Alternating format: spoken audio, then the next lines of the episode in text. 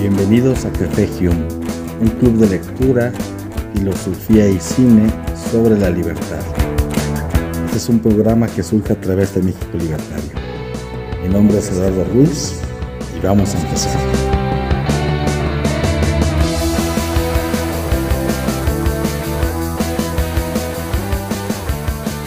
Un cordial saludo, estamos en Café Hume y en esta ocasión nos reunimos para hablar de un ensayo, de un texto eh, muy breve que se llama El Estado. Es un texto publicado en 1848 en, un, en, el diario Debates eh, con el título de El Estado de Frederick Bastiat. Bien, eh, para esta charla, para esta tertulia que tenemos el día de hoy en Café Hume, tenemos un invitado muy especial. Él es Roberto Barragán. Roberto es profesor universitario y además de coordinador de ideas de la libertad. Roberto, bienvenido, un saludo, muchas gracias. Gracias por la invitación y pues con gusto de estar aquí. Perfecto, pues vamos a dar inicio. Les recuerdo a la gente que va sumándose que estos espacios están creados para difundir las ideas de la libertad a partir de, de cuestiones culturales como lo es el cine, la literatura, ensayos como, como este, que son necesarios de, de comentar. Son obras muy interesantes, muy importantes que lamentablemente no tienen una difusión muy amplia y por eso México Libertario hace este esfuerzo para crear espacios como este y que podamos intercambiar algunas ideas. La dinámica es la siguiente. Eh, yo comenzaré dando una breve exposición de 15 a 20 minutos sobre este ensayo. Posteriormente eh, será la parte de, de Roberto Barragán, igual de 15 a 20 minutos. Posteriormente abrimos los micrófonos a la gente que se vaya sumando para que nos den sus ideas, sus opiniones, sus puntos de vista y tener una retroalimentación, un diálogo fluido para finalmente dar una serie de conclusiones o alguna conclusión a la que podamos llegar y concluir nuestra transmisión. Recordando también que estos eh, programas, esas tertulias se graban en podcast para que puedan ser escuchadas eh, tanto esta, esta emisión como las que se han venido grabando con anterioridad en, en Spotify con la búsqueda solamente de Café Hume en podcast y ahí están todos nuestros programas. Así que vamos a iniciar. Mi nombre es Eduardo Ruiz y damos inicio a este, a este tema que lleva por título El Estado. Como ya mencionaba anteriormente, es un ensayo breve, un texto muy breve que fue dirigido para ser publicado en un diario. Esto en el diario Debates el 25 de septiembre de 1848. Y eh, por ello mismo entendemos la, la, brevedad que tiene el texto, pero aun cuando sea un texto muy breve, es muy preciso, muy conciso y a mí me gustaría también ir abriendo algunas preguntas para la audiencia de que qué tanto consideran que este tipo de textos, estas obras, hablando de mediados del siglo XIX, siguen teniendo, la pregunta es si siguen teniendo alguna vigencia, si nos pueden decir mucho de nuestra idea de, del Estado contemporáneo, del Estado que, que, que vivimos. Entonces, bueno, eso sería una, una primera parte. Y lo, lo menciono de, eh, de, una forma eh, muy puntual, porque si bien muchas eh, obras, ya sean literarias o artísticas, son producto de su tiempo y de su circunstancia histórica, lo que termina siendo que estas obras, ya sean filosóficas o artísticas, poéticas, tengan una universalidad y una temporalidad es justamente la precisión que se maneja en las premisas, en los argumentos, para hacer un diagnóstico justamente de una circunstancia. Porque la circunstancia que vivía, vivía Bastia en 1848 puede sonar muy diferente o realmente es muy distinta a la que hoy en día podemos padecer. Sin embargo, aun cuando sean circunstancias culturales, políticas y económicas mucho, muy diferentes, prácticamente algo que ni siquiera podríamos concebir en nuestros tiempos, pese a ello, estas ideas pueden tener una gran vigencia. Bueno, yo arrojo ya la premisa y prácticamente doy por hecho que sí tienen una vigencia, pero a mí me gustaría que tuviéramos algún intercambio y, claro, también con las aportaciones que nos dé Roberto Barragán sobre este texto. ¿Y por qué hablo de esas circunstancias tan precisas? Porque, bueno, nos podemos ubicar qué estaba pasando. Si esto es de 1848, ¿qué estaba pasando, por ejemplo, en Francia desde 1845? En 1845 Europa y, principalmente Francia estaba padeciendo una crisis económica, desempleo, hambre, estaba por forjarse la Segunda República Francesa, que esa Segunda República Francesa duró muy poquito tiempo, prácticamente de 1848 a 1852. ¿Y qué pasaba en esta Segunda República Francesa? Recordemos que eh, era todavía muy reciente la llamada Gran Revolución, la Revolución de 1789, que va a dejar como consecuencia posterior a, la dictadura del terror, al reinado del terror de Robespierre, posteriormente una serie de transiciones políticas bastante, bastante intempestivas que van a, arrojar a un Napoleón Bonaparte, eh, se se quita Bonaparte, regresan las monarquías, vuelve a establecerse una, una nueva forma de, república, de consolidar un Estado-nación, y el concepto de Estado cada vez tenía una vigencia más, más precisa, porque también debemos de recordar que la idea que estamos pensando, o que está pensando aquí Bastiat, no es la del Estado, que nos podrían estar hablando en algún momento los griegos o los romanos, o estas formas em, arcaicas del Estado, sino ya algo más cercano a lo nuestro, a esta etapa moderna en la política, la política moderna, con los estados eh, democráticos, con la democracia, las, que se comienzan a asomar también las primeras ideas eh, socialistas, también como las conocemos hoy en día. Entonces, era, era un momento de muchas transiciones y principalmente estos hechos contundentes, recordando que esta Segunda República duró de 1848 a 1852, porque posteriormente llegó el Segundo Imperio, que va a ser el de Luis Bonaparte, el sobrino de, de Napoleón, para establecerse en Francia. Entonces, Bastia ya estaba eh, descifrando muchas de las circunstancias muy propias y muy específicas que, que pese a que eran circunstancias eh, particulares a su momento histórico, yo insisto que estas ideas, que estos conceptos, que estos diagramas que va dibujando Bastiat, bien pueden ser aplicados y tener una vigencia hoy en día. Comienza Bastiat preguntándose, y con un sentido siempre irónico y, divertido, que es lo que tiene la prosa de, de Bastiat. Comienza a preguntarse, bueno, ¿y qué, qué demonios es el Estado? Que hay que darle un premio al que pueda definir qué es el Estado. Y comienza con muchas alusiones bastante divertidas, como, como eh, comenzar a dotar de adjetivos al Estado como el personaje misterioso o el, el, personaje más solicitado, el más demandado. Es decir, bueno, pero ¿qué es el Estado? Porque todos hablamos del Estado, o en ese momento, bueno, eh, hoy en día igual, ¿no? Pero en ese momento todo se comienza a hablar del Estado, pero ¿qué es realmente el Estado? Más allá de ir a una definición enciclopédica, Bastiat comienza a ironizar qué es lo que creemos por Estado. Y es un recurso retórico que a mí me resulta muy interesante porque comienza a definir el Estado a partir de lo que no debe de ser entendido el Estado. Y eh, eh, en, este sentido plantea una primera circunstancia, que es cómo el ser humano, bueno, eso no lo dice directamente, esta ya es mi interpretación, el ser humano muchas veces requiere de fábulas o de mitos para ir comprendiendo su entorno y su realidad. Pero estas fábulas y mitos, si bien tienen una certeza o tienen algún camino de veracidad, suelen irse extraviando en el camino, creando justamente ensoñaciones y, e ideas que, no se confirman con, el, con, el, con lo que realmente se quiere transmitir. Y aquí yo me quiero detener un poco, porque si bien cuando Bastiat habla de que quién es el personaje misterioso, quién es este, este ente abstracto del que todos hablan pero nadie ha visto, como una frase de la Rochefoucauld que menciona, bueno, que es eh, el amor es como aquel fantasma del que todos hablan pero nadie ha visto. Y eso también termina siendo este, esta idea de estado, una fantasmagoría de la cual todos tenemos siempre una referencia pero no podemos definir de manera concreta.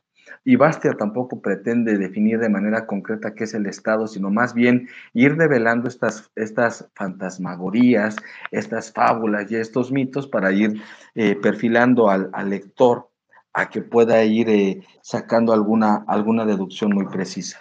¿Qué entendemos o qué entendían en estas eh, ironías que decía Bastia en aquel entonces, con bastante con bastante tono, tono, de burla y de sátira, hablaba que el Estado es esta, este elemento que le da de comer a mil bocas, que el Estado es este elemento que le da trabajo a los trabajadores, que el Estado siempre va a enfrentar una tiranía contra los malvados, que va a, modernizar, que va a construir, que va a educar, que va a edificar a las personas, que va a asegurar hasta la propia vejez de los hombres.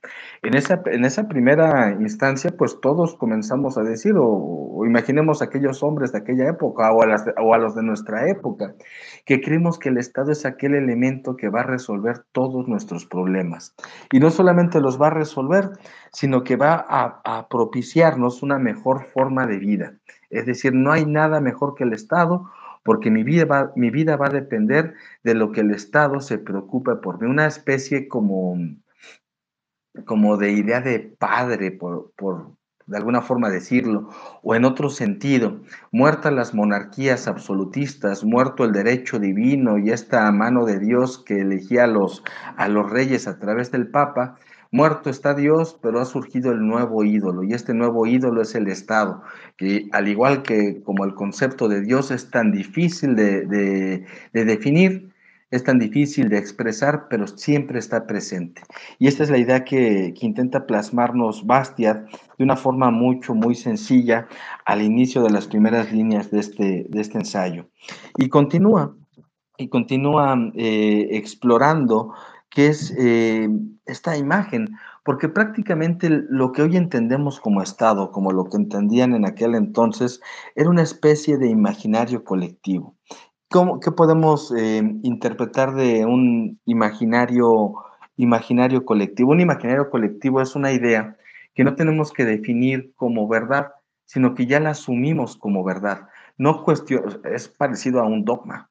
El imaginario colectivo es una especie de mm, acuerdo entre grandes colectivos sociales para, para identificar qué es algo, aun cuando no existe una rigurosidad, un aparato racional para poder definirlo.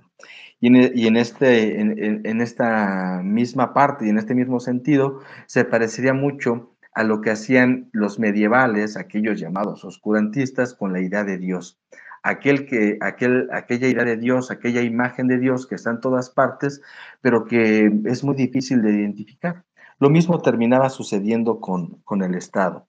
Hay una forma de vanagloriarlo y de hacerlo uh, un ente gigantesco.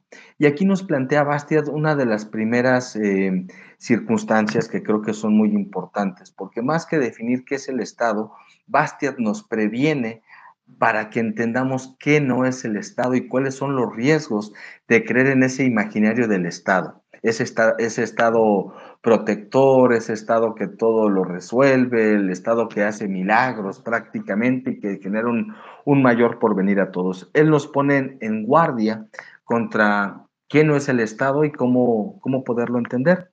Porque comienza eh, mencionando que el, que el Estado siempre va a pretender dar mucho sin pedir nada. Va a, hablarlo a lo largo del ensayo que el Estado tiene una especie de, de dos manos, una mano que da y una mano que pide, pero siempre esconde esa mano que pide, siempre la hace bondadosa. Y es más, el Estado o los gobernantes que llevan la estructura funcional de un Estado, pues suelen, eh, suelen a, atreverse a decir que aquello que piden, que son prácticamente los impuestos, es prácticamente por mera filantropía. Y aquí creo que podemos hacer un, acercamiento muy directo con nuestras sociedades actuales, con nuestros estados actuales, y hablando principalmente de, de Latinoamérica, de que cómo es posible que estos regímenes tan despiadados que han azotado a la región siguen reproduciéndose constantemente. Sabemos el ejemplo en Venezuela, vemos el ejemplo en Argentina, vemos el ejemplo en Perú, vemos el ejemplo en Chile, en Brasil recientemente, en México, que este Estado bienhechor, este Estado eh, que representa el, el, sentido de dar, pensemos en México como lo que son los programas sociales, el Estado está dando. Hoy la gente dice, no, ningún otro gobierno había dado, había dado tanto como este, con las ayudas de López Obrador, por ejemplo, ¿no? Que es este tipo de menciones.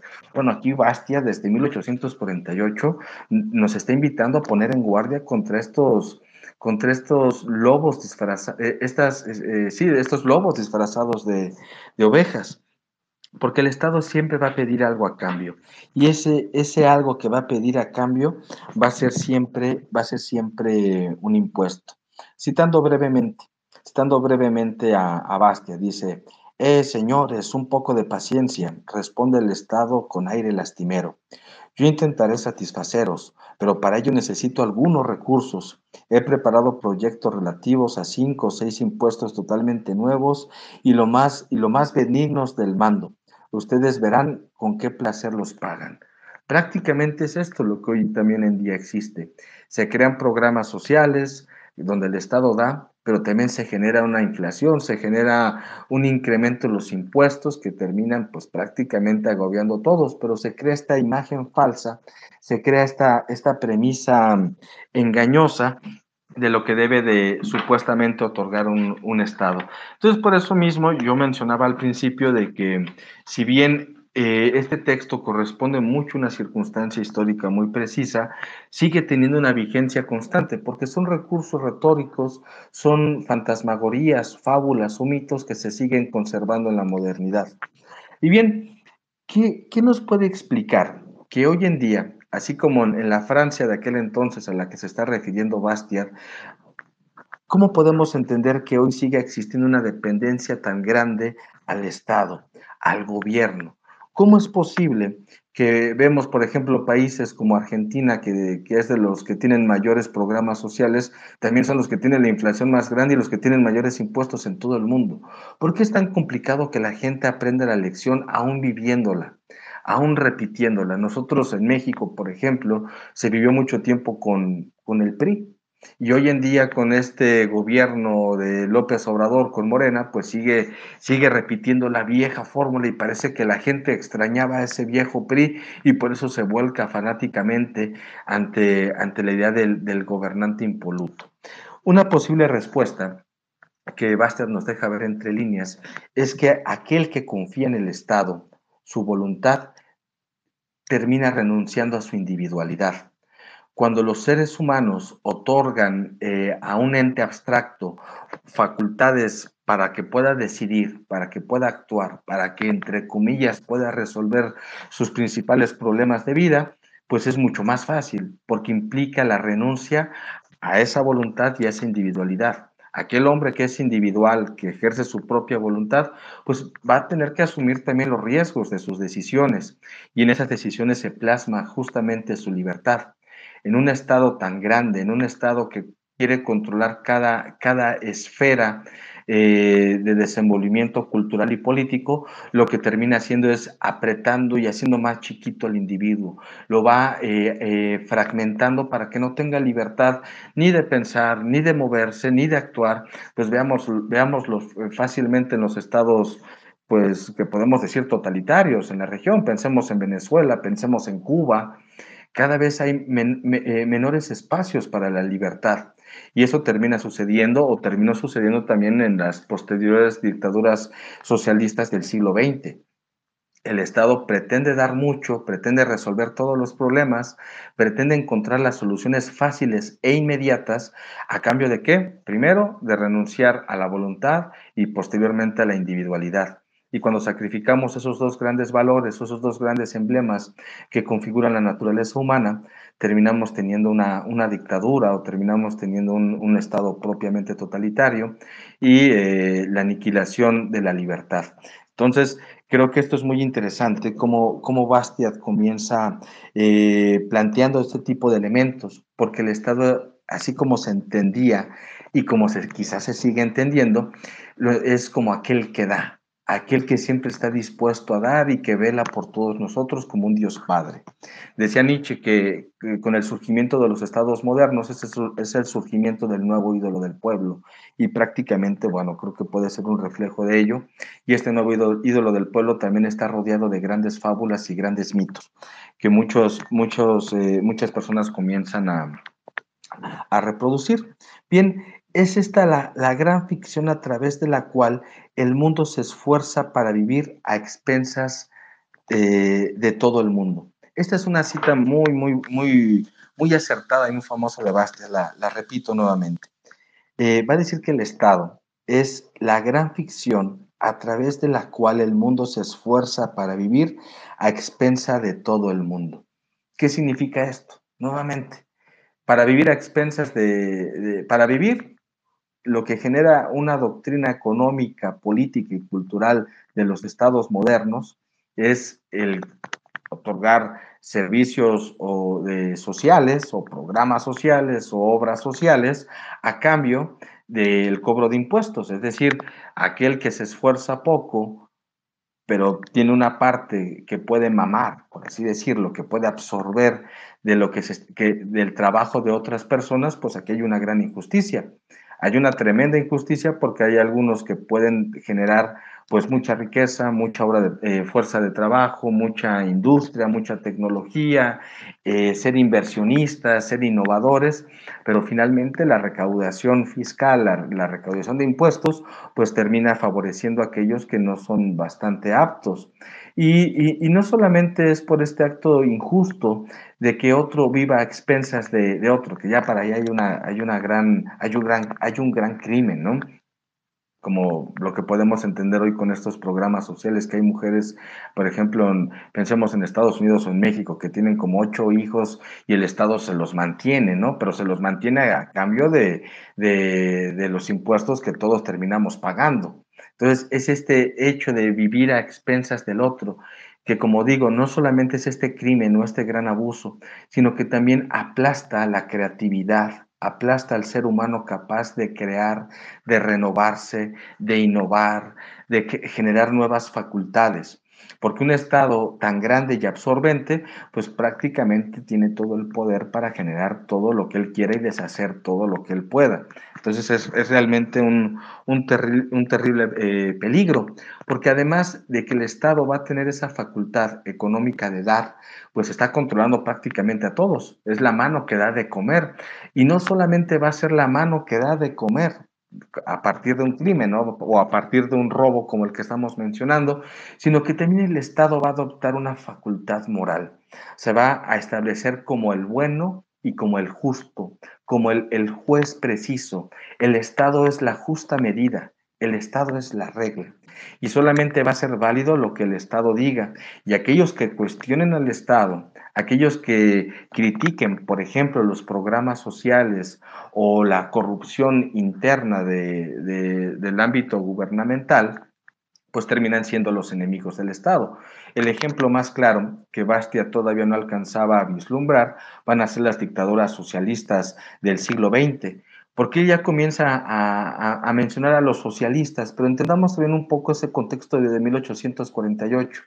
Esos socialistas que se comenzaban a sumar eh, por una parte estaban los socialistas utópicos, por otra parte estaba ya gestándose el marxismo, pero el más bien se refería a estos socialistas, em, digamos, de la eh, socialdemocracia, eh, este advenimiento de las grandes masas de campesinos que comienzan a ejercer el voto.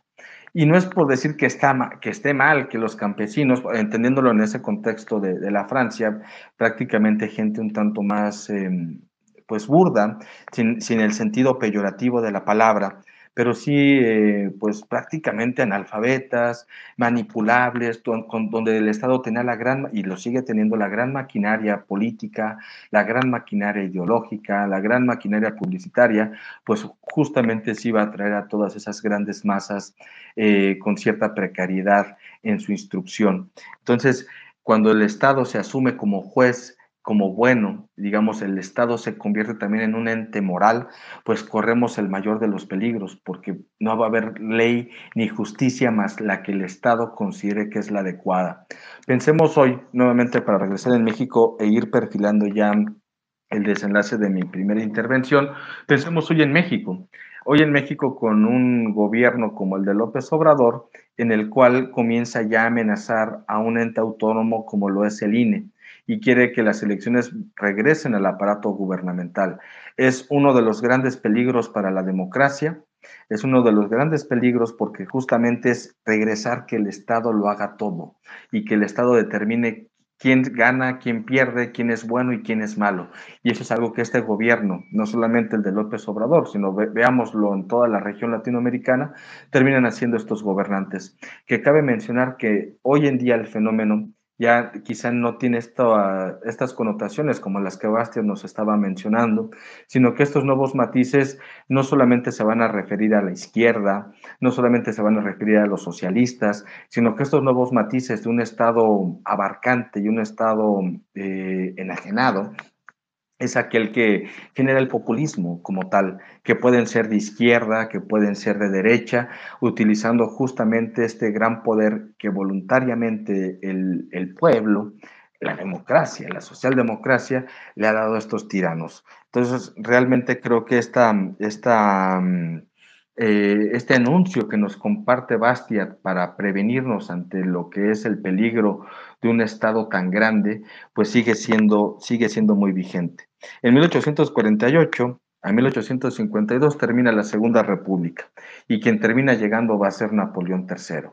Pareciera que cuando existen estas grandes crisis institucionales, estas grandes crisis en saber definir qué es qué y qué no es qué, por ejemplo, hoy en día podemos seguir hablando de qué es el Estado, pero no sabemos qué es el Estado. Por eso creo que hábilmente Bastiat nos va diciendo qué es el Estado a partir de la negativa, a partir de esta afirmación por la negación. ¿no? El Estado no es esto, el Estado no es esto, el Estado no son programas sociales, el Estado no es quien resuelve nuestra vida, porque cuando le confiamos al Estado nuestra vida, estamos sacrificando nuestra libertad.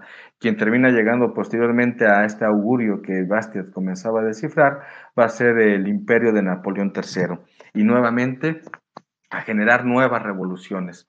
Va a decir también Bastiat algo muy interesante, que cuando el Estado logra plasmar e impregnar a la sociedad de estas fábulas y de estos mitos, lo que va a generar posteriormente es una serie de frustraciones que se van a terminar manifestando en unas secuencias eh, revolucionarias. Es decir, esto va a ser el inicio de las revoluciones. Revoluciones que le exigen al Estado lo que no da el Estado para imponer otro Estado que finalmente va a terminar imponiéndose en un círculo vicioso. Y nuevamente Bastia tiene razón. Si vemos todas las revoluciones, desde la Gran Revolución Francesa, hasta posteriormente la, Revolución eh, Mexicana, ¿no? que es la primera del siglo XX. Luego lo vemos con la Revolución Rusa. Toda esta revolución, la Revolución Cubana, por ejemplo, ¿no? la Revolución eh, eh, China, todo lo que van a terminar imponiendo van a ser regímenes autoritarios. La revolución lo que hace con este, con este corazón palpitante de exigir moralmente lo que debe de ser, es quitar al amo para imponer a un nuevo amo, para nuevamente el Estado, con estas dos manos que posee, la mano, la mano que da y la mano que quita, pero esta mano que quita escondida con bastante, con bastante rigor para, para comenzar a soltar porrazos a aquellos que, la, aquellos que le cuestionen. Entonces, eh, estas, estas promesas imposibles que genera el Estado o que propicia el Estado termina generando revoluciones y termina generando más enfrentamientos. Para concluir, ¿qué es lo que nos, qué es lo que nos va a decir Bastian? Primero, alejémonos de esta, de esta fábula que él mismo retoma esta agrupación política que yo traté de investigar, pero no encontré con certeza, a la que él llama como los montañeses, que los montañeses son estos que comienzan a exigir que el Estado debe de dar educación, que el Estado debe de generar bienestar, que el Estado debe de preocuparse por la vida de todos, es decir, como este sentido más rústico. Por eso no estoy seguro si es parte como de una metáfora para, para ironizar, o si como tal había una agrupación política de montañeses que hoy podemos entender como los izquierdistas o socialistas que comienzan a, iniciar estos, estos nuevos movimientos con los que se va a abrir el siglo XX. Finalmente Bastia dice, bueno, ¿qué es lo que nosotros podemos querer? Y aún así creo, y con esto cierro, es difícil creo que Bastiat como tal tampoco da una solución concreta, pero él dice nosotros, para nosotros, el Estado debe de garantizar a cada uno lo suyo y hacer reinar la justicia y la seguridad. Hay dos elementos en esta sentencia que dice Bastiat. Uno es la justicia y la seguridad. es decir, un Estado pequeño que no se involucre en lo económico, que no se involucre en lo moral y que simplemente debe de salvaguardar nuestra seguridad y esta seguridad puede ser entendida ante una amenaza extranjera o la seguridad interna de su población, un buen aparato institucional donde haya leyes que sean justas e iguales para todos. Entonces, creo que finalmente Bastiat no, eh, eh, en esta conclusión no termina diciendo que debemos abolir el Estado, sino más bien limitar al Estado, hacerlo más pequeño o hacerlo pequeño en estados tan grandes como los nuestros, limitarlo, donde ejerza las funciones de la justicia y ejerza las funciones de la seguridad. Pero bueno, hasta aquí mi intervención. Le voy a dar la palabra a Roberto. Y bueno, Roberto, bienvenido, muchas gracias. Eh, muchísimas gracias. Este, bueno, para tratar de abonar algo distinto, algo adicional, algo que, que, que pueda completar o ser complementario de, lo que acabas de mencionar. Eh, a mí me parece un, escritor sumamente brillante. Este, y aquí voy a hacer una, acotación porque por ahí comentaron, eh, pusieron un mensaje, que justo en 1848 también eh, se publicó el manifiesto comunista de, Marx. Y pues que curiosamente tuvo más difusión el escrito de Marx que, el, que, este, este pequeño escrito de, de Bastiat. Eh, bueno, en ese sentido creo que mm, no entiendo bastante de, ese contexto, no, no, soy historiador como para conocer a detalle el contexto sobre el que se desenvolvía uno u otro, pero lo que sí sé es que, eh, bueno, Bastiat era un poquito más, eh, digo, son textos completamente diferentes, uno era más como una nota, un panfleto, en este caso el de, el de Bastiat, era mucha difusión, tratar de hacer una, difusión de, ideas eh, pues liberales. No sé si en ese, en ese entonces ya se consideraba eh, parte como el pensamiento liberal o así apenas se estaba formando. Pero bueno, lo que trataba Bastiat era dar una, una idea de las libertades, ¿no? Y de, dar notar estas cosas que, que no se ven. O sea, él, tenía una frase, ¿no? Por ahí, eh, no recuerdo exactamente el juego de palabras, pero hay un escrito en el que básicamente trata de mostrar lo que no se ve. Y bueno, eh, por el otro lado, el manifiesto comunista, pues es, es todo un, libro, un, eh, es toda una filosofía, ¿no? Que tratan de, de, este, pues de mostrar ante las situaciones de, aquel entonces. Pero hasta donde sé, eh, Bastiat, incluso dentro de los mismos liberales, si les podemos llamar liberales ya en ese entonces, eh, tenía cierta, cierto repudio. Cierto repudio porque era famoso y la fama siempre trae este, un poco de, envidias, ¿no? Eh, entonces los académicos no veían muy bien a, Bastiat eh, porque no profundizaba bastante en, los textos. Sus textos siempre fueron breves, fueron cortos, pero para mí se me hace un escritor bastante peculiar y muy, muy brillante porque en este texto que ahorita voy a puntualizar varios eh, temas, varias cosas que podemos directamente relacionar con, con cosas actuales. Eh, es muy, eh, la prosa que maneja es, es, excelente porque tiene claridad, tiene, es concreto en lo que quiere comunicar y son textos tan, tan, este, tan fáciles de, de seguir leyendo que te queda la idea muy clara, eh, en, eh, de hecho son muchas ideas claras eh, en un texto corto, ¿no? Y bueno, para comenzar con, las puntualizaciones, yo me voy a centrar en, varios temas que creo que, menciona Bastiat de manera pues diluida entre todo el texto, pero que si las ponemos algo de atención, están presentes de manera muy puntual.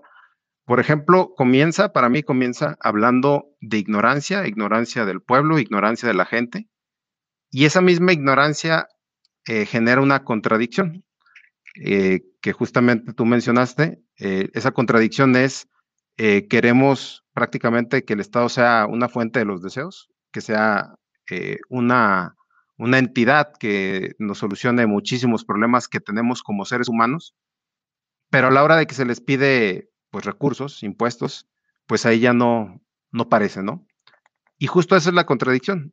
Eh, y la contradicción, la contradicción sigue vigente. Actualmente mucha gente que desconoce de economía, que desconoce de leyes, pide cosas que están fuera del alcance, que no tienen solución, que se pueden pedir, pero un decreto no va a solucionar eh, o una ley no va a solucionar la problemática. Eh, y por otro lado, cualquier cosa que se quiera solucionar, que se quiera dar, entre comillas, dar, eh, pues va a requerir recursos, ¿no? Y entonces eh, ahí entra ese juego, esa dinámica de contradicción entre promesa, prometo esto, prometo esto otro, sin pedir más impuestos o sin eh, expoliar ¿no? a, la población. Y obviamente eso no se puede. Entonces, para mí comienza con ese tema importante, teniendo muy en claro y, de manera muy ejemplificada, muy didáctica, que hay una contradicción y para mí es debido a la ignorancia de, la masa, ¿no? Después hay otro punto que menciona que para mí es una relación directa de lo que Mises en, el socialismo eh, describe, que es la pena del trabajo. Eh, Bastiat argumenta que, bueno, eh, básicamente el hombre está ligado al sufrimiento, al dolor, al momento de hacer una labor o, de ejercer un esfuerzo, ¿no? y Bastiat lo pone muy claro de que, bueno, justo ese problema es el que acarrea por ejemplo, que le demos funciones al Estado, ¿no? De alguna manera estamos eh, dando pie y estamos renunciando a una libertad, estamos renunciando a responsabilidades. Para mí siempre cuando, cuando estás renunciando a una responsabilidad, intrínsecamente estás renunciando a la libertad. Entonces, eh, el hecho de no hacerte responsable y querérselo dar a esta entidad que, que Bastiat quiere dar un premio para quien la defina con precisión, que es el Estado, em, pues hace que, esa responsabilidad se, la demos a, nadie. Realmente ese es, ese, es, el punto, ¿no? Y entonces, eh, para mí, e, e, este punto de la pena del trabajo es como la, el inicio, el inicio de, de la burocracia, porque después viene pues ya esta relación directa con, ok, yo me encargo de todo lo que tu pueblo quieres que yo me encargue, de, ya sea de, créditos, ya sea de eh, salud, de educación, de, todo lo que, lo, que se pueda imaginar, es una fuente de los deseos, entonces todo lo que quieran se lo pueden pedir al Estado. Y bueno, entonces aquí es donde entran ya personas aprovecharse de esa retórica, ¿no? aprovecharse de esa contradicción, de que no se puede dar todo, no se puede solucionar todo, eh, y mucho menos sin pedir dinero, ¿no? Entonces, para mí eh, lo de la pena del trabajo es una parte fundamental porque ese es el origen, por ejemplo, de la burocracia, de, una, de una, burocracia gigantesca, porque resulta que el político, eh, quien está en el poder, empieza a encontrar esta, e, e, esta clave de, bueno, puedo prometer, prometer, como dice el dicho, prometer no empobrece. y a la hora de tratar de darle solución, pues entonces se lo paso a la Asamblea, se lo paso al Congreso, y el Congreso es el que empieza como a, apaciguar este tipo de cosas, ¿no? Y entonces quien está en el poder ya no tiene la responsabilidad, sino que le avienta la bolita a la Asamblea o al Congreso. Y esto se vuelve un ciclo vicioso y entra otra parte fundamental que también menciona de manera muy rápida Bastiat, que es lo del crédito. El crédito obviamente está muy relacionado con la deuda, ¿no? Entonces, esta interacción entre prometer, eh, no cumplir, pedir menos impuestos para hacer, eh, para más o menos cumplir con, con esa, esa premisa de, la contradicción, de, de, cumplir los deseos sin pedir impuestos, eh, pues esta parte del crédito es fundamental porque entonces encuentran un instrumento magnífico los que están en el poder que es pues me endeudo. Y entonces yo ahorita me quito el problema, me quito esa responsabilidad y se la dejo al gobernante que venga después. Y bueno, para hacer alusión de todo esto eh, y, no desconectarnos, yo creo que se pueden imaginar prácticamente lo que está ocurriendo en México. Y digo, obviamente ahorita está pasando con el gobierno de Andrés Manuel López Obrador, pero ha pasado con todos los gobiernos anteriores. Eh, realmente es, eh, aquí el, punto principal es que el Estado es la estructura, es el sistema, es la forma de, de, esa entidad que no tiene una definición exacta y que queremos que todo lo solucione. Pero al final de cuentas recae en el gobierno que en ese momento esté ejecutando las acciones del Estado. Entonces, eh, no es cosa del presente, o sea, de, este sexenio, es cosa que tenemos arrastrando de muchísimos gobiernos atrás. Y para mí es muy importante cómo empieza a unir eh, de manera muy natural, muy eh, consecutiva, esta narrativa de cómo de la ignorancia pasamos una contradicción, esta contradicción genera una oportunidad para los que tienen poder y no tienen escrúpulos, pasamos por la pena del trabajo, que es el motor, el incentivo para que se genere más burocracia, es decir, lo que tú mencionabas de, de las dos manos, ¿no? La mano dura y la mano suave. Una mano suave que te habla eh, bonito y una mano dura que te quita eh, tus ingresos, tu, salario. Y si no, pues ah, la mano dura pues se ejecuta como tal, ¿no? Y después pasa a esta parte del crédito donde ya es un ciclo, se vuelve un ciclo vicioso, pues ya el, Estado, eh, pues sin definirlo, sin saber exactamente qué es, ya está en funcionamiento como tal. Y de ahí pasa otro tema importante que, para mí es como eh, también medular en, esta batalla, por así decirlo, contra, contra e, este poder inmenso que es el Estado, porque yo creo que, aunque no esté definido, sabemos que hay un poder inmenso en esa, en esa entidad, eh, que son las palabras comadreja que en su momento, eh, más bien posteriormente, Hayek define, ¿no? que no es otra cosa más que darle ambigüedad al discurso. Eh, por ejemplo, hay una puntualización que hace sobre la Constitución de Francia. Eh, aquí tengo la, prácticamente cómo inicia el escrito de la Constitución de Francia, que dice, Francia se constituye en república para llamar a todos los ciudadanos a un grado cada vez más elevado de moralidad, luz y bienestar. Y aquí puntualiza bien claro Bastiat porque, o sea, quien hace el llamado es Francia. Es decir, una abstracción que no sabemos qué es, que no existe físicamente, y de hecho él la atribuye a algo metafísico. O sea, es, algo, quién sabe qué sea, pero ese algo que se llama Francia nos manda a llamar a los ciudadanos. Y puntualiza muy bien Bastiat que lo correcto debería ser los franceses se han constituido en república para llamar a Francia a un grado de bla, bla, bla que básicamente también hace referencia a que así es la manera correcta y es como, por ejemplo, la Constitución de Estados Unidos lo establece, ¿no? Nosotros, pueblo de Estados Unidos, eh, formamos, es decir, es el, son las personas las que forman, no es el Estado, que no sabemos absolutamente qué es, no es el Estado el que manda llamar a los ciudadanos, son los ciudadanos los que mandan llamar o le dan una, un cuerpo o le dan una función a esa organización, pero que se llama República, ¿no? Entonces, para mí es muy importante esto porque yo creo que esto es como un precedente de las palabras comadreja, que, bueno, los que no han escuchado, no están relacionados, estas palabras comadreja eh, no tienen otra función más que hacer un discurso ambiguo, eh, hacer una cosas que están bien definidas, quitarles su sentido, cambiarles el concepto incluso. Y para mí esto es un ejemplo eh, un poco directo de, lo que son esas palabras comadreja. Eh, digo, nada más como ejemplo rápido, es como lo mismo del neoliberalismo, ¿no? ¿Qué es el neoliberalismo? Pues le atribuyen a cualquier cosa que no les guste el neoliberalismo. Entonces, e, e, es, este juego de palabras de, pues no sé qué es, pero todo lo malo se lo, se lo, se lo abonamos, ¿no? Eh, siguiendo con otro de los puntos clave, eh, de hecho son dos que creo que van de la mano, eh, es la fuerza. La fuerza es la mano, la mano que, exige los, los impuestos, la, que te quita el, el sustento, la que toma tu dinero para ejecutar esas acciones que supuestamente son en beneficio de la población.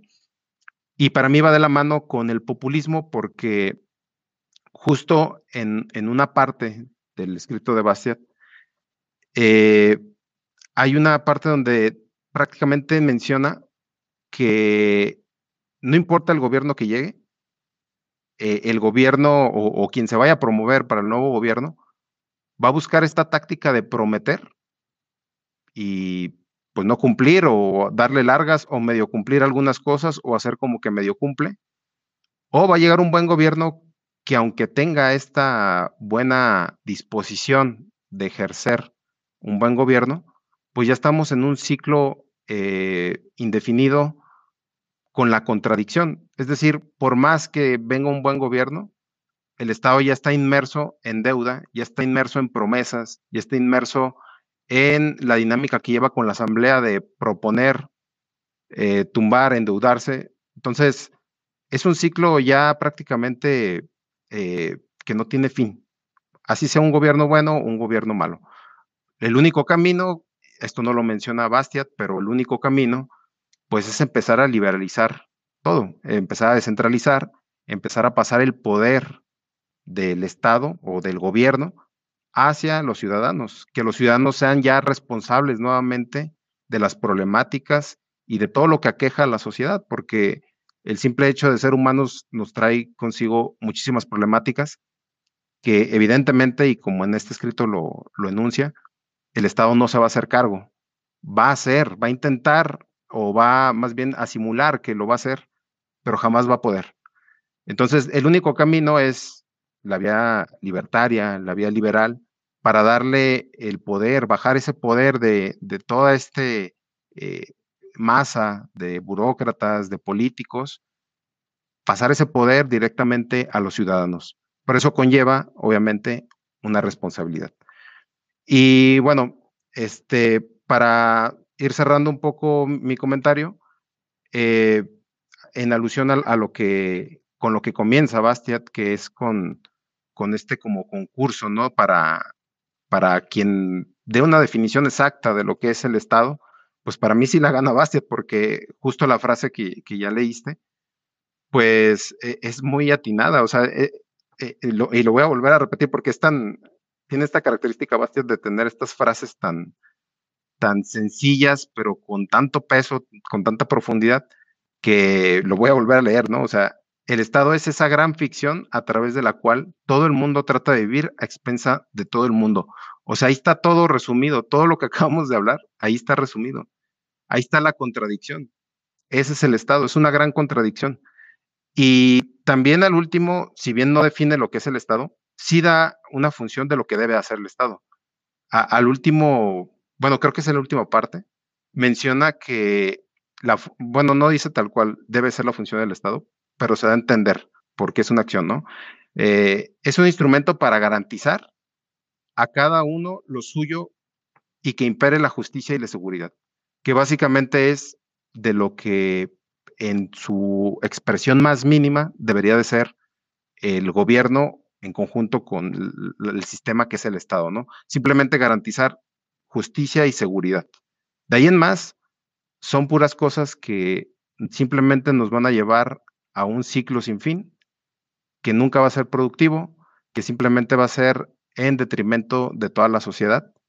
Y bueno, para mí eh, es un texto que vale la pena leerlo, vale la pena analizarlo por cortito que sea. Es profundo, concreto y para mí es muy visionario porque en el contexto en el que lo desarrolla en, 1848, pues para mí tiene muy claras muchas ideas, cosas que después y actualmente siguen vigentes. Muchas gracias, Roberto. Sí, pues coincidimos eh, en muchos de estos puntos. Eh, realmente es un texto que, que no solo es vigente, sino que sigue estando a la sombra de muchos textos, por ejemplo, de Marx, ¿no? Yo creo que todavía muchos jóvenes preparatorianos o universitarios tienen en sus eh, librerías personales el manifiesto comunista, pero no tienen obras, obras de Bastiat. Y, sí, bueno, es parte de lo que se intenta cumplir en, en este tipo de espacios, que es difundir justamente este tipo de textos. A mí me gustaría invitar, si alguien quiere solicitar la palabra, para darnos opinión sobre este texto o alguna otra alusión en relación al mismo, pues bueno, son más que bienvenidas sus aportaciones para establecer un diálogo, un diálogo abierto, un intercambio de ideas y que podamos tener una retroalimentación. Así que bueno, hago la, invitación a la, audiencia.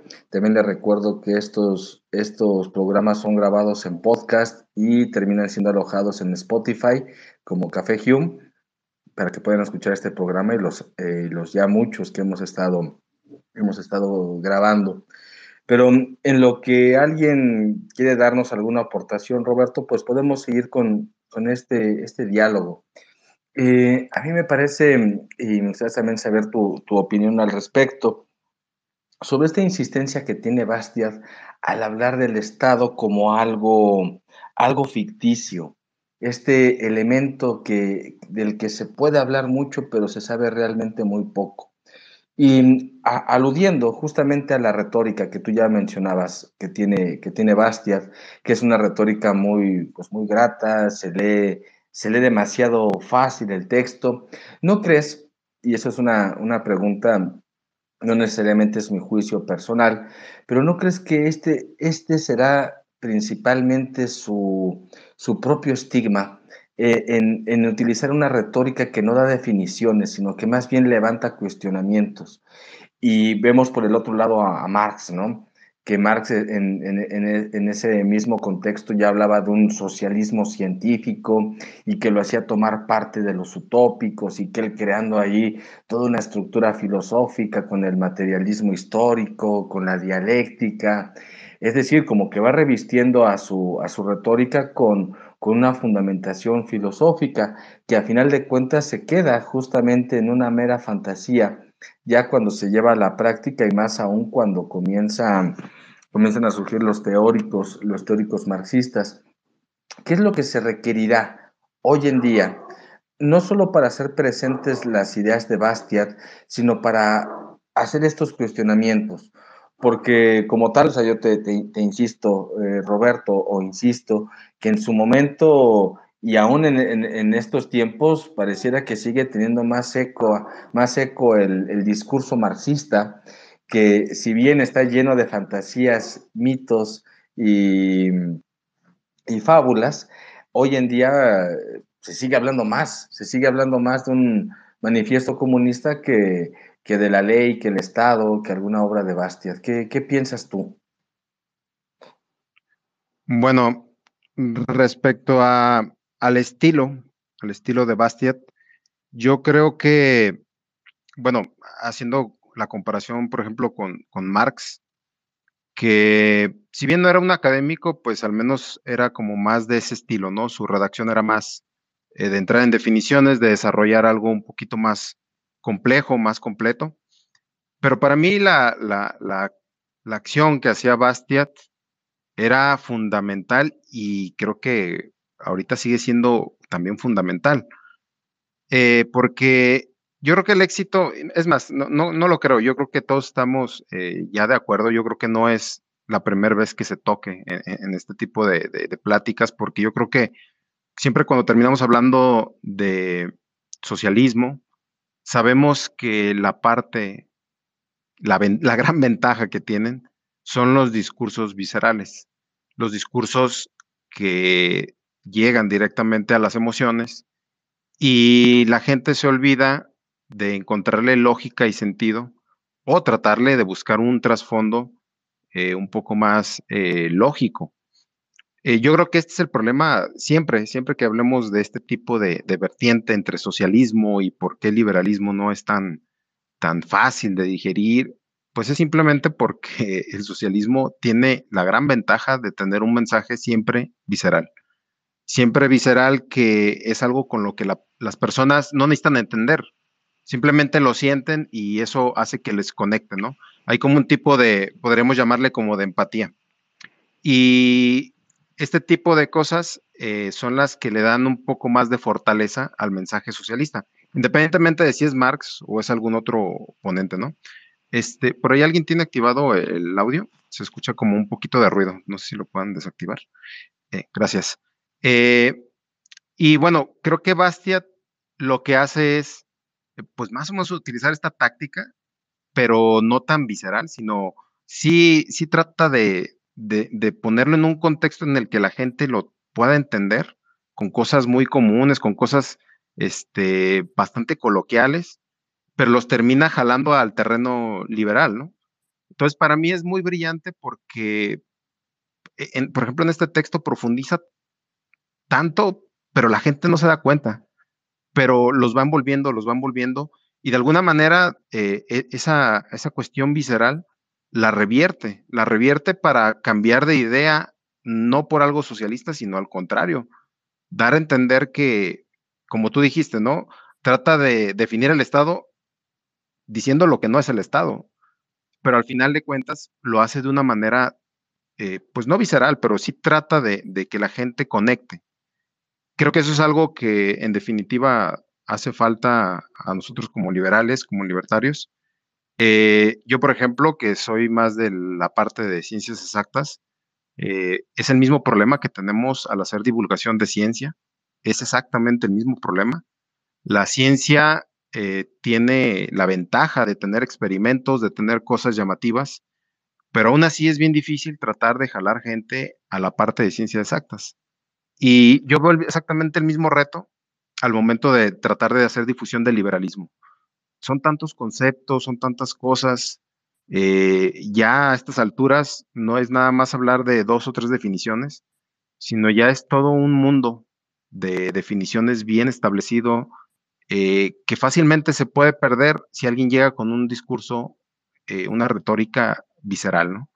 Entonces, es complicado, no es nada fácil, pero en definitiva hay que leer los textos de Bastiat, analizarlos a profundidad no simplemente tratarlos de entender como, no tratar de entender nada más el mensaje, sino tratar de ver la técnica, cómo él estaba redactando, cómo él se imaginaba que podía jalar la atención de la gente.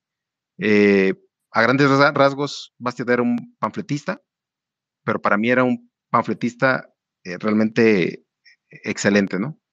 Eh, no sé si más o menos respondí a, lo que me pedías de opinión, pero bueno, este, más o menos con esto trato de, de, cerrar en cuanto a esta disputa, ¿no? De, socialismo, eh, la, la, idea que traía Marx, la forma en la que se hizo tanta difusión, y por ejemplo Bastiat, que para mí es uno de los divulgadores más eh, brillantes que ha tenido el liberalismo, porque no, claramente no eran textos académicos, eran textos de divulgación. Claro, Roberto, sí, sí, muy, muy, muy atinada el, comentario.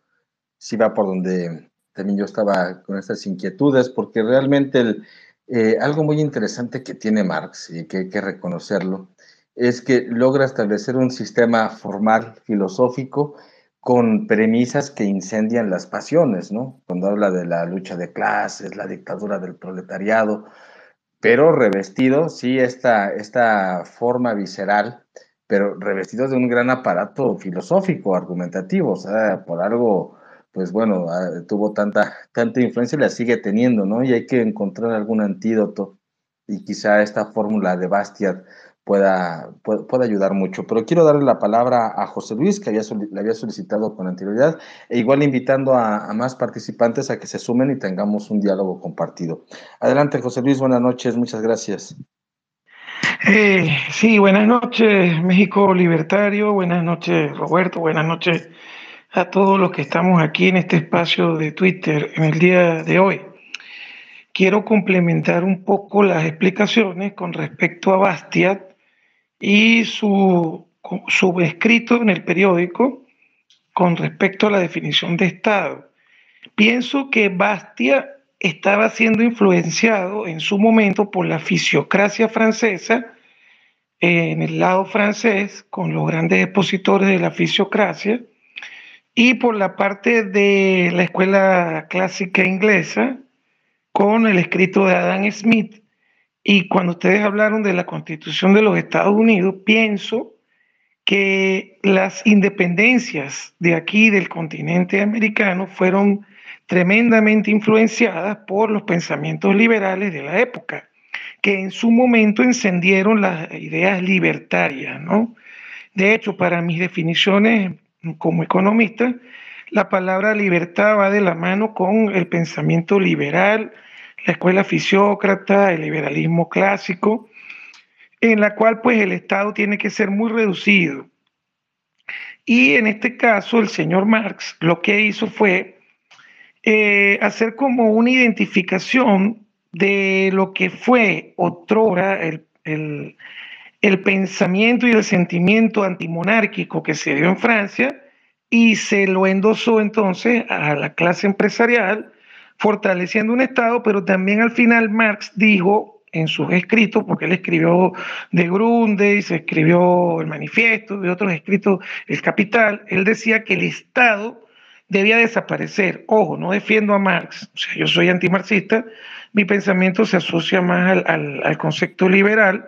De hecho, yo estoy aquí en Venezuela con el único movimiento liberal en este momento, político liberal, y eh, mi carrera pues como economista eh, me indica que el liberalismo bien interpretado con la idea de libertad es lo que debe funcionar y prevalecer en los países.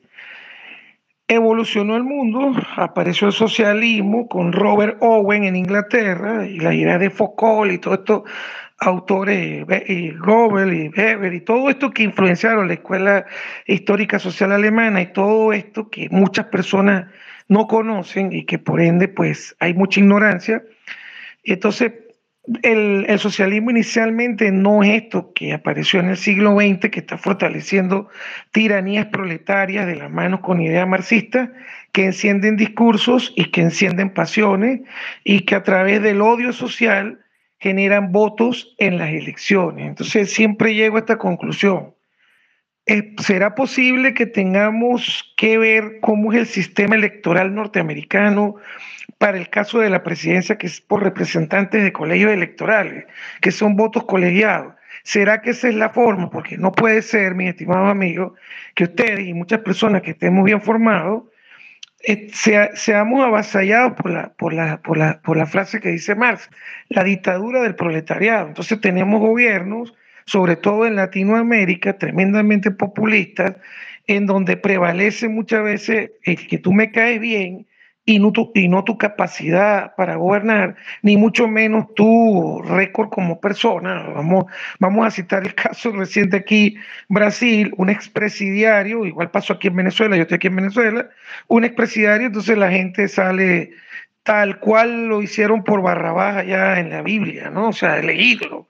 Entonces, eso, eso pienso que nos da tremendos problemas a nivel de nuestros países y suceden estos fenómenos que van de la mano en un circuito vicioso de, populismo, de, de predominio del Estado y la economía deja de ser productiva en términos cuantitativos para generarse entonces como clases parasitarias, ¿no? Y esa frase muy bien de Bastia, o sea, el que todos queremos vivir de todo, o sea, eso, eso tiene Oye, eso hay que llevarlo a, un, concepto más pragmático, la clase parasitaria. O sea, yo quiero, lo que digo Missy, yo lo que quiero es trabajar menos, ser menos productivo y tener todo sin tener esfuerzo. Entonces, oye, eso pues debemos concientizar a las personas, debemos incentivar nuevamente el conocimiento libertario liberal y saber que fueron en las ideas libertarias y liberales que se lograron las independencias de los grandes reinos del mundo en el siglo XIX y que después entonces vinieron los socialistas y se apropiaron de todas estas libertades que se lograron con ideas fundamentales básicas libertarias y liberales. Entonces lo que he visto aquí en mi, en mi apreciación como economista, salimos de unos reinados de, de reyes de los reinos del mundo del siglo XIX y ahora tenemos unos reyes en los estados socialistas que se consideran prácticamente, yo los veo así como una, una nueva sangre azul que pertenecen a un partido socialista y son los, los, los digamos, los, los ungidos que deben llevar las naciones porque los demás no pueden llevar una nación si no son socialistas. ¿Qué está pasando ahorita en México?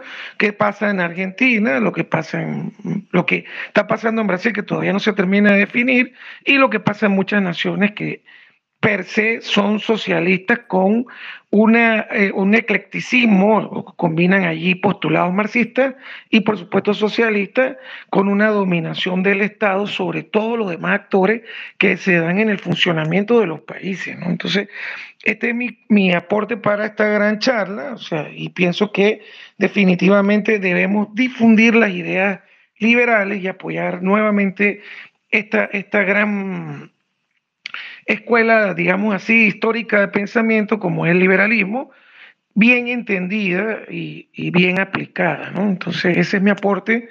Muchísimas gracias. Saludos.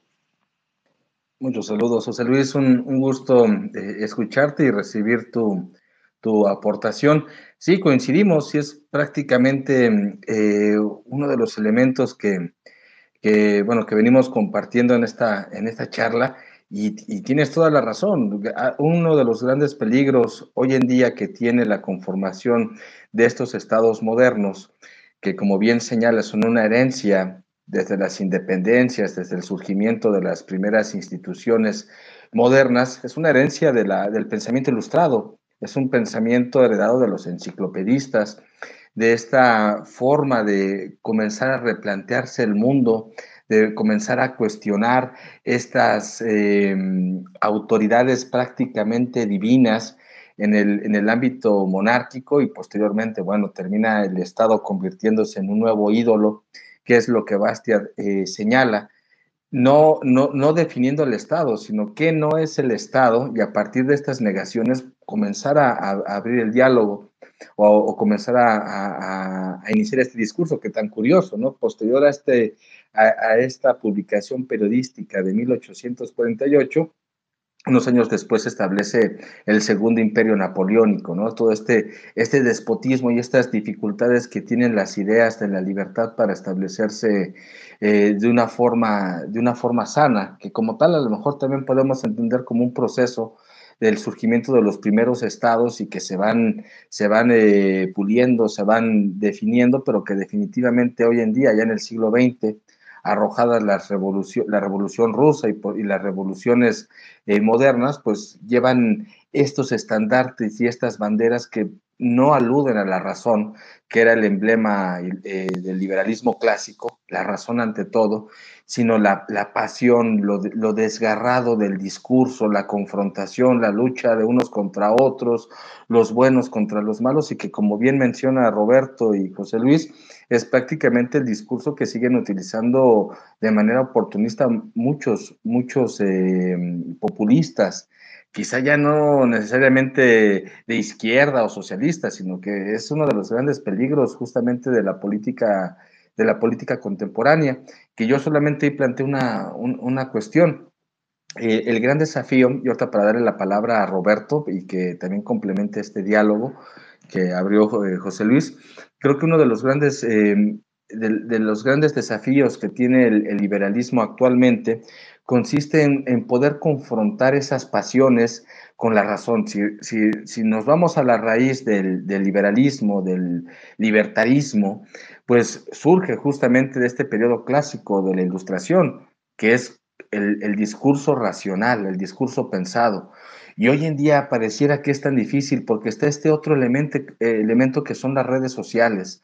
Las redes sociales son una especie de plataforma, de, una, eh, pareciera asamblea pública, pero virtual, que está en todas partes, donde prácticamente se terminan enunciando juicios meramente pasionales o de empatía, o este me cae bien, este me cae mal, eh, este me beneficia más, pero ahondan más las pasiones que las razones. Y las redes sociales parecieran muchas veces, no en todos sus casos ni en todas sus vertientes, pero sí en su mayor parte, que las redes sociales exaltan estos discursos pasionales. No hay una racionalidad plena. Veámoslo de la siguiente forma. Aparece un tuit que es enterrado por otro y luego otro tuit. No hay momento como para digerir sino que todo es un constante devenir y este constante devenir que se, eh, se evapora en un instante donde surge otro instante que entierra el anterior y no tenemos espacio para pensar, porque la razón o este espíritu ilustrado de la ilustración, como mencionabas, eh, José Luis, pues es detenerse a pensar, más allá de sentir, sino a reflexionar. Sí, realmente estamos en una gran disyuntiva, en una gran adversidad, pero bueno, siempre hay ingenio y creatividad para, para ello y hacer frente. Y quizá esta retórica de Bastiat es un gran ejemplo que hoy en día podemos retomar muchos, muchos liberales. Así que adelante, eh, Roberto, y si alguien más quiere solicitar la palabra, pues bienvenidos. Adelante, Roberto. Muchas gracias. Eh, bueno, para tratar de complementar eh, pues ya este, este diálogo con, todas las aportaciones que han dado, eh, creo que es importante identificar la naturaleza humana, ¿no? Creo que, o sea, no, es casualidad, pues, que el discurso visceral tenga un, eco más grande que, el discurso, perdón, que, el discurso socialista tenga más eco que el discurso liberal. Em, desafortunadamente hay, hay una herramienta eh, que de manera inconsciente tenemos ya instalada los seres humanos, que es el creer. Realmente el creer es la herramienta fundamental que nos ayuda a formar la, masa gris en las primeras etapas de, nuestra, de nuestro desarrollo, hablando de la infancia. Eh, realmente lo primero que hacemos eh, al momento de empezar ya a desarrollar la parte cognitiva, la principal herramienta que tenemos es el creer. Y bueno, esto es una teoría que está muy bien desarrollada, muy bien sustentada. Y esto se basa principalmente en, que tú como si, si no tuvieras esta herramienta de creer, tus padres simplemente no te podrían formar, ¿no? Las personas que están, eh, que están tutelándote no, no tendrían esta esta herramienta para utilizarla a su favor y formarte como persona. Y por, eh, infortunadamente, pues obviamente esta, e, e, esta gran herramienta que al inicio nos ayuda muchísimo eh, para poder formarnos eh, e, como personas en general, pues después nos juega una, una partida contraria, ¿no? Donde este simple hecho de creer y unido a la parte visceral, que es una, comunicación directa con los sentimientos, em, pues juegan una partida en contra de, la razón. Y todo esto que mencionas de las redes sociales básicamente es más de estas dos cosas, ¿no? Del creer un mensaje medianamente lógico o que de manera rápida puede conectar eh, una lógica muy sencilla, muy simplona, y que conecta directamente con los sentimientos, ¿no? O sea, rápido le encontramos una lógica, aunque esa lógica, si la llevamos a los extremos, si la llevamos a sus últimas consecuencias, pues no soporta, ¿no? No soporta la, verdadera lógica. Entonces, eh, creo que siempre vamos a tener esto en contra, o sea, creo que esto hay que entenderlo, hay que saber que nuestros discursos tienen que ser claros, tienen que ser viscerales pero a la vez tenemos que dar a entender, eh, tenemos que darle profundidad. Y creo que los textos de Bastiat para mí contienen todo esto, contienen esta conexión con, lo visceral. Eh, de alguna manera, pues recurre a, creer, pero también recurre un poco a la lógica y empezar a, a desarrollar un poco más la parte este, la parte de, del mensaje, ¿no? De la lógica, de, empezar a, profundizar un poco más. No lo lleva a esas consecuencias porque si no se pierde el texto, ¿no? Se pierde la esencia del texto de Bastiat. Pero creo que ahí es donde deberíamos de empezar a, trabajar. Eh, obviamente no soy psicólogo, no soy, digo, doy clases en universidad, sin embargo, pues no tengo todas las herramientas que tienen, por ejemplo, los que se forman tal cual como docentes, pero con ayuda de algunos textos que he leído y todo eso, quizás debamos de empezar a, adentrarnos un poco más a esta parte de educación, ¿no? Porque al final de cuentas, estamos hablando del Estado. Actualmente, en casi todos los estados, o sea, lo que en los gobiernos, en las constituciones de muchos países de Latinoamérica, pues ¿quién es el que nos educa? El Estado, ¿no? Lo que sea que sea. Pero es el Estado el que nos empieza a, adoctrinar, porque simplemente eh, el, simple hecho de, llevar honores a la bandera, de guardarle respeto a, una serie de, símbolos, pues por más que se escuche mal, pues es un adoctrinamiento. Eh, y entonces, ¿contra qué estamos peleando? ¿Contra qué estamos peleando los tres que estamos aquí hablando, tratando de, de dar difusión de las ideas? Estamos contra un sistema completamente instaurado durante muchísimos años, durante muchísimas generaciones. Entonces, el problema no es minúsculo, es una labor titánica y no hay que dejarla de hacer, en definitiva, pero hay que ser conscientes de que tenemos muchas cosas en contra. Y solo identificando esas cosas en contra podemos empezar a trabajar de manera más estructurada, ordenada. Yo creo mucho en la, e, en la iniciativa del individuo cuando tiene convicción. Para mí eso es una fortaleza, esa es de las fortalezas que podemos tener, la convicción liberal, ¿no? Uno llega al liberalismo, al libertarismo por convicción, o al menos quiero creerlo así. Eh, yo creo que muchos de nosotros en nuestras etapas más, más eh, tempranas de jóvenes, obviamente el discurso liberal era el más llamativo, ¿no? Por la propia naturaleza de nuestro desarrollo, el desarrollo hormonal, todo era ese mensaje de, de fuerza, de, euforia. Pero llega un momento en el que empiezas a aterrizar, empiezas a, prepararte eh, en todo sentido. Bueno, uno esperaría que esa sea la tendencia, ¿no? Pero infortunadamente ahí entra nuevamente el Estado y el Estado en lugar de querer eh, ciudadanos completamente preparados, críticos, pues busca todo lo contrario. Entonces, e, es una serie de consecuencias de que el Estado tiene cooptado ya muchas cosas, que es, difícil la labor, ¿no? Pero bueno, nada más quería abonar, no quiero sonar pesimista para nada, es una realidad, hay que verlo como tal, como lo que es, y hay que ser muy, eh, hay que incluir, hay que unirnos. Obviamente la unión, visto como una, un conjunto de personas, una colectividad desde el lado liberal, simplemente atendemos a causas comunes y con convicciones, ¿no? Entonces, no hay que tenerle miedo a la colectividad siempre cuando el objetivo sea claro, sea preciso y obviamente sea eh, de manera voluntaria, ¿no? Entonces, eh, yo con esto cierro nada más, eh, poner, exponer bien la realidad con la, contra lo que nos enfrentamos, pero también ver las fortalezas que tenemos para aprovecharlas y no, no dejar ganarle eh, eh, un poquito las palabras, recuperar las palabras liberales, eh, darles nuevamente ese sentido, es de mucha ayuda para, para quitarle la retórica a los políticos, a los que están en el poder, a los socialistas, ¿no? Con esto termina mi participación. Gracias. Muchas gracias, Roberto. Yo solo concluyo con un par de, de aportaciones, dando seguimiento a lo que se ha venido mencionando. Y es que creo que otra forma para hacer frente a, estos fenómenos es el no dar por terminado el proyecto ilustrado. Y ese proyecto ilustrado se refiere a los, a los clásicos, al liberalismo clásico, aquella escuela francesa, alemana.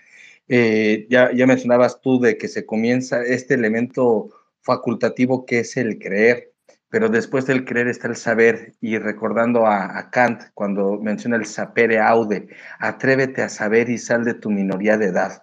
Creo que eso es algo de lo que todavía tenemos mucho que enfrentarnos porque nuestras sociedades eh, actuales siguen en esa minoría de edad, donde creen que el Estado es aquel que resuelve todos los problemas, es aquel al cual le podemos confiar nuestra propia vida, a cambio de qué? Pues de lo más preciado que tenemos, que es nuestra individualidad, que es nuestra voluntad y obviamente como consecuencia la libertad.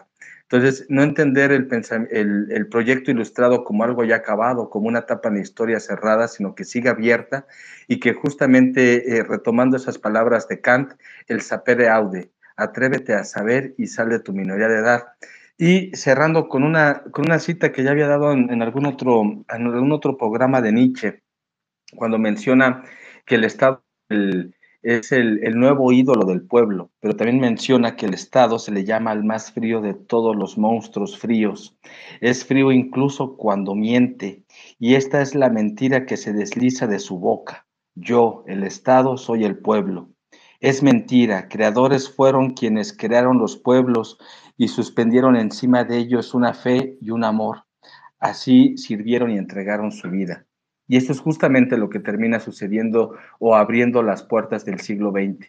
Esta, esta sentencia de Nietzsche, esta, este presagio que ya había anunciado también Bastiat y, bueno, el espíritu de la ilustración. Entonces yo creo que sí debemos, debemos de retomar este proyecto de la ilustración, este sapere aude, y, y entender que el Estado es este monstruo frío que miente diciendo yo el Estado soy el pueblo, porque cuando dice esto el Estado, que yo el Estado soy el pueblo, es cuando se encarna en una moralidad, y no hay peor juez que aquel que se cree el más justo.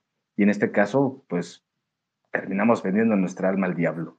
Entonces yo te quiero, te quiero agradecer, eh, Roberto, y antes de, darte nuevamente la, palabra para, para, que nos des una última aportación, quiero recordarles a todos que, bueno, uno de estos grandes proyectos que se vienen haciendo en México Libertario es ampliar las ideas de la libertad, es buscar espacios, difundirlos culturalmente. Y para esto eh, quiero anunciar e invitarlos a todos a que mm, asistan el próximo jueves 17 de noviembre al IRANCON que se va a realizar aquí en la Ciudad de México, en Aucalpan. Y bueno, tendremos invitados como Gloria Álvarez, como Sharon Brook, como María Martí, entre otros. Y bueno, eh, pueden consultar las entradas y los boletos en la página Ayn eh, para que vean, bueno, la, lo que va a ser el, el, evento, quiénes lo van a conformar, cuál, va a ser la, las, las, horas de las presentaciones. Y más nada para formar parte de esta comunidad, como ya comentaba Roberto, como una, una unión aún entre libertarios, anarcocapitalistas, liberales clásicos, todo lo que tenga que ver con esto, bueno, es un punto de encuentro muy rico que que como tal es la primera vez que se presenta este evento en México, el IRANCON, entonces les repito, es el 17 de noviembre, se va a realizar en, en, Aucalpan y pueden consultar esta información en la página web que es ainrandmx.com para que puedan formar parte de esta, de esta travesía liberal. Así que nada más para, para concluir, eh, Roberto, ¿algún último mensaje que nos quieras dar para ya dar cierre a esta, a esta interesante charla? Respecto al Estado, yo creo que ya comenté todo lo que quería comentar.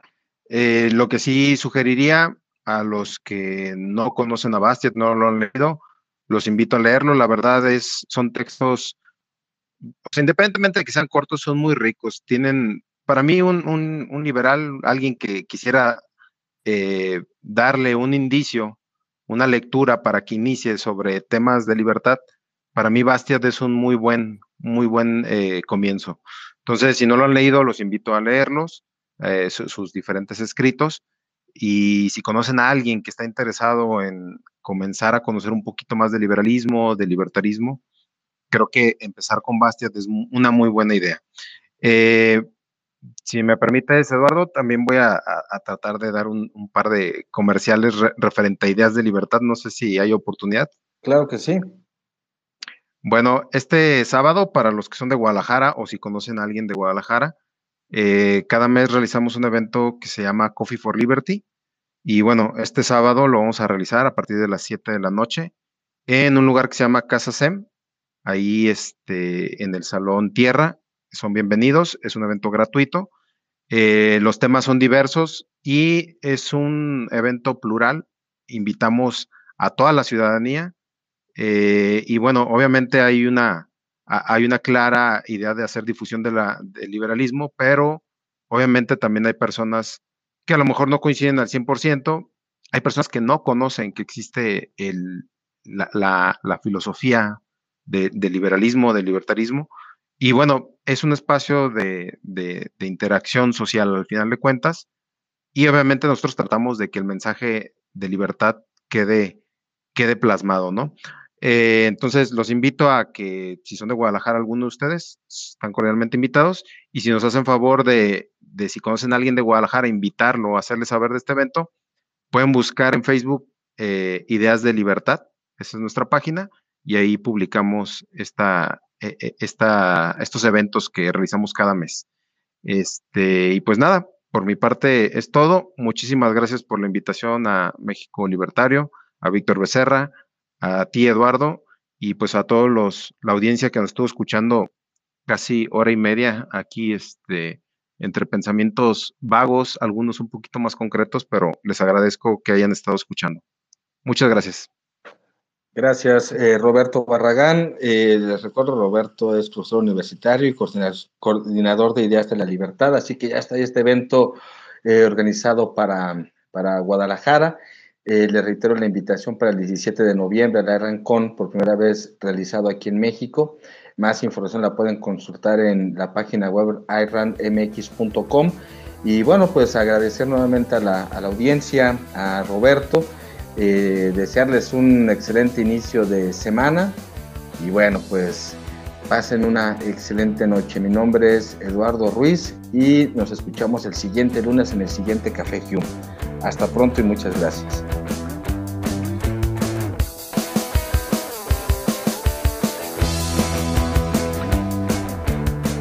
Nos esperamos en el siguiente Café Hume se transmite todos los lunes a las 7 de la tarde por Twitter Spaces.